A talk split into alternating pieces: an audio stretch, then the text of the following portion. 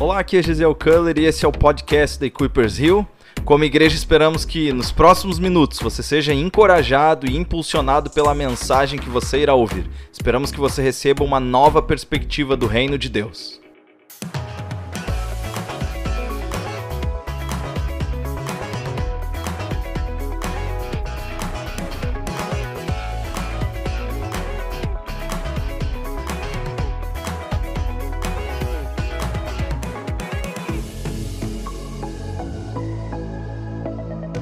Dá um sorriso debaixo dessa máscara, vira para quem está do teu lado, dá uma piscadinha com o olho direito, outro com o olho esquerdo, tem gente que não consegue. É, tem gente que é, começa a dar uma forçada, ah, só consigo com direito, com esquerdo nunca consegui. Vai treinando na frente do espelho. Uh, abre a tua Bíblia aí em Mateus capítulo 11. Nós vamos ir um pouco mais a fundo nessa palavra, ou talvez ela é novidade para você, uh, da forma como ela vai ser abordada hoje. Mas Mateus capítulo 11, versículo 28 tem uh, particularmente uma das chamadas mais, mais conhecidas. Quantos de vocês já foram evangelizar nas ruas aqui? Alguém já foram? Quantos de vocês já foram? É, tem gente que vai constantemente. Eu, particularmente, quando eu evangelizo pessoas, eu trago essa realidade porque elas são palavras poderosas. Mateus 11, 28, o versículo 28, nas palavras de Jesus, ele tem um convite. E ele diz assim: Venham a mim todos vocês que estão cansados e sobrecarregados, e eu os aliviarei.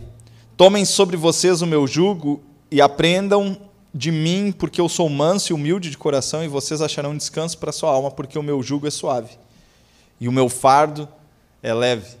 Eu amo citar esse versículo quando eu evangelizo pessoas, eu sempre digo para elas: olha, existe um convite para todos aqueles que se definem como cansados e oprimidos. Todos aqueles que dizem assim, eu preciso de alguma coisa. Na verdade, Jesus veio para aqueles que, que dizem, né, eu preciso de Jesus. Ele veio para um grupo de pessoas e um de, uma parte desse grupo de pessoas disse assim, ah, nós não precisamos de ti. Porque nós estamos bem, nós temos os nossos atos religiosos. Ele veio para um grupo de judeus e alguns judeus falaram, olha, a gente pratica a lei tão bem que a gente não precisa de ti a gente já sabe fazer o nosso próprio caminho até Deus, e eles viviam aquela mentira, e eles viviam aquele erro, e Jesus disse para eles: Eu não vim para aqueles que se dizem bons, eu não vim para aqueles que se dizem sãos, eu vim para aqueles que se dizem quebrados, para aqueles que se dizem necessitados, e essa é a realidade dessa palavra. E é impossível viver o Evangelho quando você acha que o Evangelho é um upgrade na sua vida. É, vocês já fizeram um upgrade de computador? É quando você deixa o computador um pouquinho melhor, é aquele computador carroça, aquela coisa que não anda, e ah, vou botar um, um, um, pouquinho mais de memória, vou, mas às vezes tu não arruma, né? tu não, não consegue extrair o que tu quer. Muitas pessoas acreditam que o evangelho é isso, é um upgrade, vou deixar minha vida um pouquinho melhor. Um dia desse eu estava acompanhando um, uma figura política, e eu não vou julgar a conversão dele, mas eu vou trazer um contexto, né? uma figura política que se converteu. É, não precisa, não, não. Já tem gente que começa a fritar a mente. Ai, é, é, é, é, quem? É o vereador? É o presidente? É o governador? Não interessa. É uma figura política, talvez vocês nem conheçam.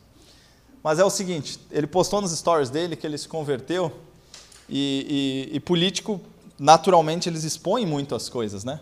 E aí ele pegou uma pessoa que dizia assim: o fulano já era bom antes de conhecer Jesus, ele estava numa igreja. Mas depois que ele conheceu Jesus, ele ficou melhor ainda, furada total. É, ninguém era bom antes de conhecer Jesus. Na verdade, o próprio Cristo falou que bom mesmo é o Pai, quando chamaram ele de bom. Então o Evangelho ele não vem para te dar um upgrade, de simplesmente você dizer assim, ah, eu vivi a minha vida mais ou menos certinha, Jesus veio e consertou tudo. Não funciona assim. Vocês conheceram o Manuel, na, Manuel da, da Nova Zelândia, na verdade, brasileiro que mora lá? É, o Manuel, o Manuel é uma pessoa muito extrovertida, muito doida. Eu falo isso na frente dele, né? na verdade, a gente se ofende constantemente, a ofensa vai nos mudando.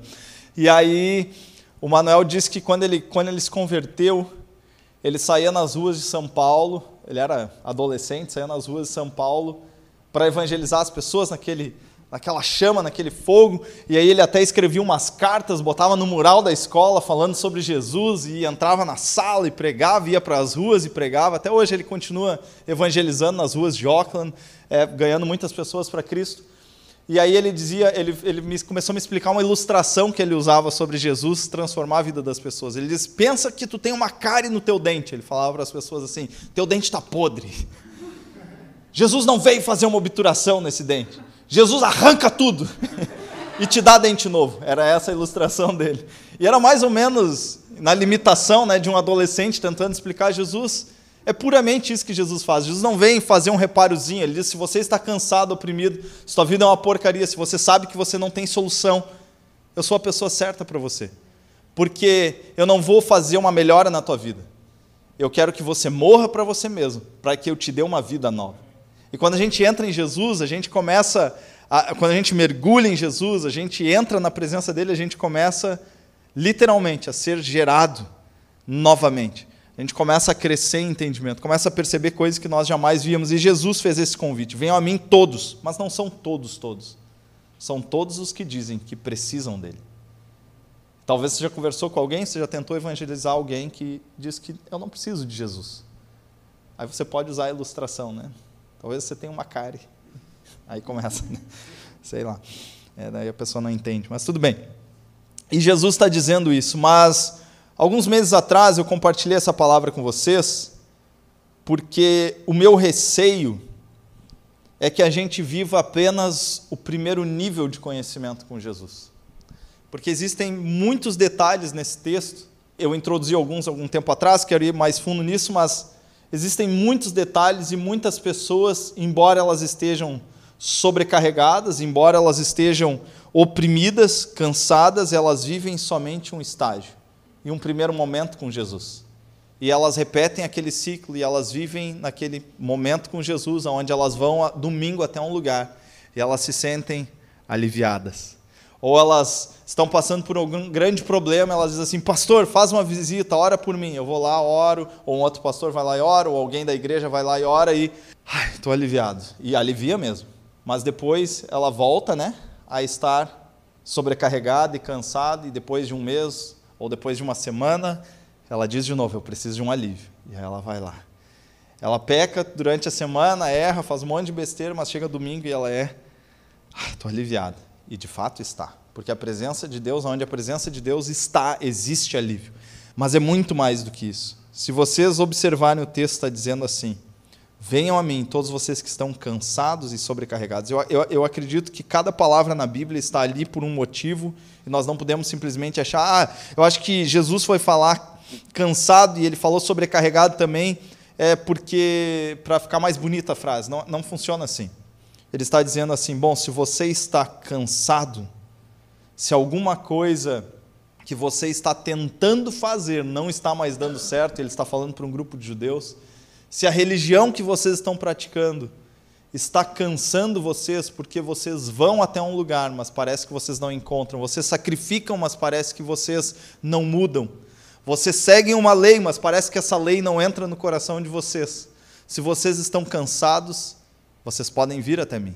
Mas ele também está dizendo, sobrecarregado e não é à toa, ele está dizendo: se existe alguém que colocou algum peso sobre vocês, colocou alguma condenação sobre vocês. No contexto religioso daquela época, talvez alguma tradição humana sobre vocês, alguma coisa que, uh, que vocês devem fazer para encontrar Deus. Eu sou a resposta para vocês. E ele diz assim: se vocês tanto estão ativamente tentando fazer alguma coisa e fracassando, é, se colocando à disposição de alguma coisa e fracassando constantemente, isso pode ser uma vida que muitas vezes nós temos no contexto cristão, uma vida onde eu tento encontrar Deus de todo o meu coração, mas parece que eu sempre tropeço nas mesmas coisas, parece que eu sempre erro, parece que eu, eu queria chegar até Deus, mas eu não consigo. Ou talvez você está sendo oprimido por alguma outra coisa, tanto faz. Se você está tentando, você está sobrecarregado, Jesus está dizendo: venha a mim. E aí ele dá uma revelação. Quando vocês virem a mim, o que, que ele vai fazer? Responde aí. Ele vai nos aliviar. Eu vos aliviarei, ou eu os aliviarei. Ou seja, eu vou chegar na presença de Jesus e Ele vai me aliviar. Esse é um nível. No domingo, numa oração, no encontro, no evangelismo, na rua, num momento esporádico com Deus, Jesus vai nos aliviar. Mas Ele continua: Tomem sobre vocês o meu jugo e aprendam de mim, porque eu sou manso e humilde de coração, e vocês acharão descanso. Vocês estão notando a diferença? No primeiro momento, Jesus está dizendo: Eu vou aliviar vocês. Num segundo momento, depois que nós tomamos o jugo, nós aprendemos dele, nós entendemos que ele é manso e humilde, nós assumimos um compromisso com ele, o que, que acontece? Não é que ele nos dá alívio, nós encontramos descanso. E essas duas palavras no texto original, elas têm uma pequena diferença, elas são parecidas, assim como alívio e descanso são parecidos também, no original é também são muito similares, mas tem uma pequena diferença. O alívio é um break. O alívio é um momento. Sabe aquele momento em que tu está indo para casa cheio de compra do mercado, tu para numa sombra e senta um pouquinho, cheio de sacola, dá aquele alívio, descansa as pernas, ah, consegui descansar, mas depois sabe que vai ter que continuar. É diferente daquele momento em que você chega na sua casa e você de fato descansa deixa as compras, deixa o fardo, deixa, vai para a cama, pode dormir um pouquinho, toma um banho. Aquilo é descanso. E Jesus está dizendo: se vocês virem a mim num primeiro momento, vocês vão ser aliviados. Mas se vocês de fato se comprometerem e aprenderem da minha natureza, se vocês me abraçarem, se vocês caminharem comigo, se vocês descobrirem o que eu ensino, se vocês dedicarem a sua vida, não num momento, mas dia após dia, em fazer o que eu faço, vocês vão encontrar descanso. Porque vocês vão começar a descobrir os segredos do reino de Deus. É, a mesma, é, é, da mesma forma que Jesus descansava, ele está dizendo, da mesma forma que eu entendo o Pai, da mesma forma que eu acesso ao Pai, da mesma forma que eu tenho meu relacionamento com o Pai, vocês vão aprender isso. E vocês não vão viver uma vida de alívio, vocês vão viver uma vida de descanso. Eu te pergunto hoje: a tua vida é uma vida de alívio ou é uma vida de descanso? A tua vida é uma vida de constante descanso na presença de Deus, porque você sabe o que Ele ensina e você obedece, ou você vive de altos e baixos, altos e baixos, altos e baixos, um dia bom, outro dia ruim, outro dia bom, ou você tem uma consistência. Você sabe em quem você está abrigado, você sabe em quem você está morando e você descansa. Quem é que lembra aqui, outubro do ano passado, quem é que lembra o que é jugo? Alguém? Eu não vou pedir para responder, mas vocês lembram? Eu vou explicar de qualquer forma, mas. Lembra? O que é jugo? Alguém aqui foi criado no campo?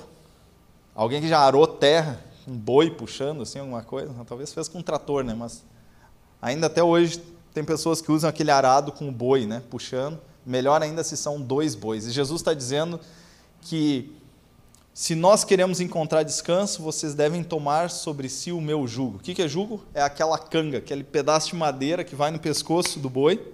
Vem cá, João. Vem cá que tá parecido com um boizinho. Ah, tem. Aqui, ó. Lá no Rio Grande do Sul tem a Expo Inter, que é um, é um negócio, é uma exposição internacional que vende gado. Ai, tu valeria um milhão lá, João. tem uns boizinhos bem fortinhos assim, né? A canga é um negócio que bota aqui ó, no pescoço do boi e aonde o boi mais experiente vai, eu não falei isso para vocês da última vez, mas tem dois bois. Tem um boi mais experiente. É sempre assim. quem não é do campo não entende nada. Né? A gente não entende nada porque a gente nunca lavrou uma terra. Mas Jesus está falando para agricultores, Jesus está falando para quem tem noção disso. E ele está dizendo, fica, fica calmo, vai, vai dar tudo certo. Uh, ele está dizendo o seguinte: vocês devem aprender de mim. Quando alguém ia lavrar a terra, eles botavam um boi mais experiente junto com o mais novo. Nunca botava dois bois novos. Porque o boi mais experiente, junto com o jugo, ele ia guiando o caminho do outro. Ele ia dobrando é, e arando a terra da forma apropriada. E, na verdade, sabe o que era mais interessante disso? É que o boi mais experiente levava o fardo mais pesado. Porque ele puxava primeiro o caminho e deixava o fardo do outro leve. Obrigado, João. Dá um aplauso para esse boi aqui. Era isso que Jesus estava dizendo. Se vocês desejam encontrar descanso, vocês assumam o meu jugo. Um contexto rabínico é o meu ensino. Aonde eu for, vocês vão. Para o lugar onde eu direcionar o meu rosto, vocês vão. Para o lugar onde eu desejar operar, vocês estejam. Vocês vão se submeter a tudo aquilo que eu faço, porque eu tenho mais experiência que vocês. E à medida em que vocês vão fazendo isso, aquilo que vocês carregam, o próprio ministério de vocês, o próprio chamado de Deus em vocês, se torna fácil, porque vocês simplesmente seguem e fazem o que eu digo. E como rabino, ele está dizendo: eu tenho uma doutrina, eu tenho um ensinamento, e esse é meu jugo. Quem quiser encontrar descanso tem que se submeter a isso. Só que existe uma realidade. Eu não consigo botar um boi e um cachorro para arar a terra. Eu não consigo botar um boi e um burro. Eu não consigo botar um boi o que mais? Um cavalo para arar a terra. Eu preciso de duas coisas da mesma natureza para exercer o propósito que eu desejo. E se você quer encontrar descanso, você não pode simplesmente chegar na presença de Jesus sem assumir a natureza dele. E como que eu assumo a natureza dele? Nascendo de novo. Nicodemos fez uma pergunta para Jesus lá em João 3. O que, que eu preciso fazer para ter a vida eterna? Você deve nascer de novo. Um religioso experiente, mestre da lei, perguntando isso para Jesus, num encontro secreto. O que, que ele responde para Jesus? Mas como que eu vou nascer de novo? Eu vou voltar para o ventre da minha mãe? E Jesus está dizendo: Você não entendeu nada. Você não entendeu nada. Não é isso que é nascer de novo. No reino de Deus, nascer de novo é você. Ninguém. Quantos de vocês escolheram nascer? Não, não ah, quase que a Ana, né? Escolheu nascer. É, vocês, nunca, vocês nunca falaram, né? Às vezes, como adolescente revoltado, tem uns adolescentes que falam para o pai assim: Eu não queria ter nascido. É, são uns, uns imbecis, né? Eu não queria ter nascido. Eu não escolhi nascer. Vocês nunca, nunca pensaram nisso assim? Jesus está dizendo assim: se vocês querem encontrar descanso, tomem o meu jugo. E se vocês desejam tomar o meu jugo, tenham a mesma natureza que eu. E se vocês desejam ter a mesma natureza que eu, nasçam de novo, pela vontade do Espírito. Você não tem força para nascer, mas existe um Deus poderoso que faz aquilo que é impossível. O mesmo Deus que disse para Maria: é, para, para, para Deus todas as coisas. A mensagem do anjo é essa, né? Para Deus não há nada impossível. Se você pensa que você nunca vai conseguir viver a vontade de Deus, você tem que ter isso no seu coração. Para Deus nada é impossível, Ele pode fazer você nascer de novo hoje. Hoje. E aí Jesus continua porque eu sou manso e humilde, essa é a minha natureza, vocês vão assumir isso também, vocês encontrarão descanso para a sua alma, porque o meu jugo é suave e o meu fardo é leve. Sabe, eu quero compartilhar essa palavra contigo, te lembrando exatamente esses pontos. Que existe um convite. Esse convite é para todos, mas ao mesmo tempo não é para todos. É para todos os que se assumem cansados e oprimidos.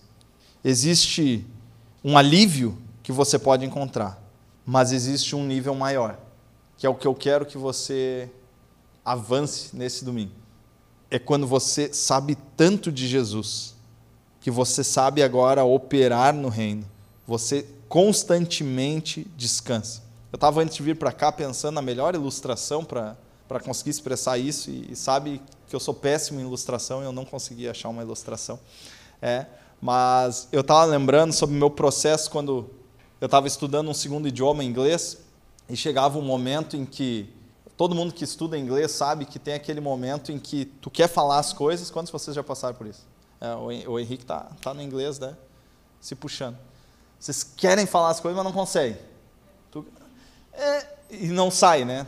Às vezes consegue falar a frase toda, falta uma palavra, bendita palavra que mudaria toda a tua vida, né? E tu não consegue, né? E aí tu pensa, e aí tenta tenta explicar de um jeito, de outro. E aí, quando o professor fala a palavra, não dá um alívio assim? Essa palavra, essa palavra. E aí dá aquele alívio. E tu vive de alívio em alívio, mas chega um momento da, de maturidade no estudo em que tu começa a operar tão bem naquele ambiente que, em primeiro lugar, tu começa a aprender a estudar por si só e tu começa a crescer de forma exponencial, começa a crescer de forma muito mais rápida.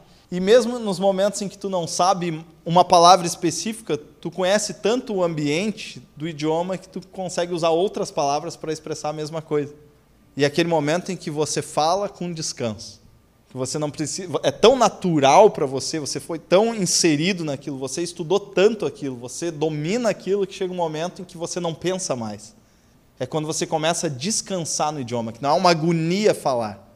É simplesmente fluir, como você fala no seu idioma mãe. E agora pensem numa realidade espiritual em que nós nos aproximamos tanto de Jesus. Nós ouvimos tanto ele falar. Nós aprendemos tanto dele. Nós temos tanto vocabulário espiritual que chega em situações em que nós não mais quebramos a cabeça porque nós estamos tão descansados e tão naturalizados que nós simplesmente operamos. Existe alguém nos guiando o tempo todo. Simplesmente opera. É esse tipo de vida cristã que eu quero que todos nós tenhamos como igreja. E essa vida cristã só é dada através do discipulado.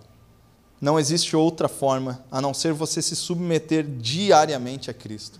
E eu queria, antes de terminar essa mensagem, é, o time de louvor já pode vir, uh, eu queria que vocês pensassem que tipo de cristianismo vocês estão vivendo. Eu estou me desafiando nos meus dias, na minha semana, a, a colocar esse jugo sobre a minha vida todos os dias. Todos os dias e acordar e pensar assim: para onde eu vou, Jesus, hoje? O que eu falo hoje? Por quem eu oro hoje? O que que tu quer me mostrar na tua palavra hoje? E sabe você acordar e não acordar perturbado, mas acordar descansado e ter uma confiança, preste atenção nisso, ter uma confiança de que o mesmo Jesus que te chamou quando você estava cansado e oprimido, é o mesmo Jesus que está acordando contigo pela manhã e vai te guiar pelo dia inteiro. É o mesmo Jesus que te trouxe de um ano de conversão para cá, dois anos, dez anos, vinte anos, é o mesmo Jesus que começou a obra e você tem uma convicção de que ele vai terminar. É o mesmo Jesus que quando você chega no trabalho e você vai encontrar várias situações, você sabe que ele está ali ao seu lado, porque você está submisso a ele. E ele vai se revelar.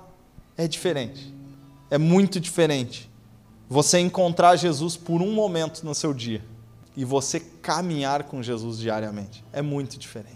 E eu quero te convidar para você viver esse novo nível de, de relacionamento com Jesus.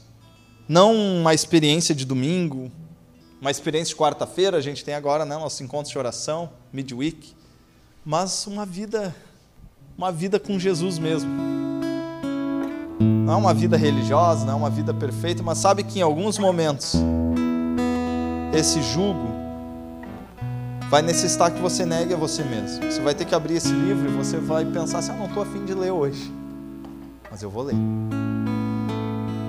Eu não tô, eu não, não sentindo muito de orar, assim. mas você vai orar você vai começar a aprender daquele que é manso e humilde de coração. Você não vai planejar a sua semana começando começando no dia, obrigado. Começando no dia pensando assim, o que, que eu vou fazer? É começar pensando o que, que Jesus quer que eu faça. Isso muda muita coisa. Muda muita coisa. O que, que Jesus quer realizar na minha vida? Galera, monte de gente nova, né? Incluir todos vocês como gente nova. Né? Glória a Deus aí. Mas, cara, a gente tem, sei lá, 30, 40, 50 anos aí de, de vida pela frente, teoricamente, né, de acordo com a expectativa. O Covid baixou agora um pouco a expectativa, mas um ano, acho, caiu mas, em algumas regiões. Mas a gente tem muita vida pela frente. Pensem assim, ó, em serem reais discípulos de Jesus. Sabe, em vez de vocês pensarem assim, eu vou me formar em tal coisa, eu vou fazer tal coisa, eu vou. Não tem se forme em alguma coisa, pelo amor de Deus, né? Mas não pensa assim, o que, que eu vou. Um, onde é que eu quero morar? Que casa eu quero construir? Que curso eu quero fazer? Quem sabe inverte essa pergunta. Eu sei que é um pouco mais desafiador, mas Jesus, o que, que tu deseja que eu faça? O que, que o mundo precisa que tu deseja que eu estude? que, aonde tu quer que eu more, com quem tu quer que eu case. E você começa a submeter a sua vida inteira para Jesus. Isso é ser discípulo. Isso é ser discípulo. E isso é extremamente desafiador. sei que aqui no nosso contexto a gente pode dizer, cara, isso é lindo, mas em alguns momentos Jesus vai mandar você fazer aquilo que você não gosta de fazer. Jesus vai mandar você a passar por caminhos que você naturalmente não gostaria de passar, mas você tem que fazer. Porque esse caminhar com Ele, isso que Ele é manso e humilde, vai fazendo você também, à medida que você vai seguindo, a Ele se tornar manso Pensa que coisa boa é lavrar a terra para Deus, né? Lavrar a terra, cultivar a terra com aquele que é manso e humilde. Coisa chata é cultivar a terra com um boi puxando para um lado, para o outro. Mas como Jesus está ali, o outro que está ao lado dele vai aprendendo a ser manso, a ser humilde, a fazer o que tem que ser feito. E humilde, no último encontro que eu falei sobre isso, essa humildade muitas vezes vem da humilhação que Jesus nos dá. Eu falei sobre a vida de Ana, né? E Ana não podia ter filhos. A mensagem está lá no podcast. Ana não podia ter filhos. E quem é que disse que Ana não podia ter filhos? Quem é que impôs isso a Ana? O versículo 5 e o versículo 6 de Samuel, 1 Samuel 1 diz que foi Deus. Não deu certo o coaching para Ana. Tudo eu posso. Não, não pode ter filho. Ai, quem é que botou isso? Aí Deus diz: Fui eu. Quem é que vai mudar isso? Sou eu. Aí Deus humilha Ana. Mas a humilhação de Deus, essa humildade de Jesus, ela gera vida. Ela não gera estrago, ela gera vida.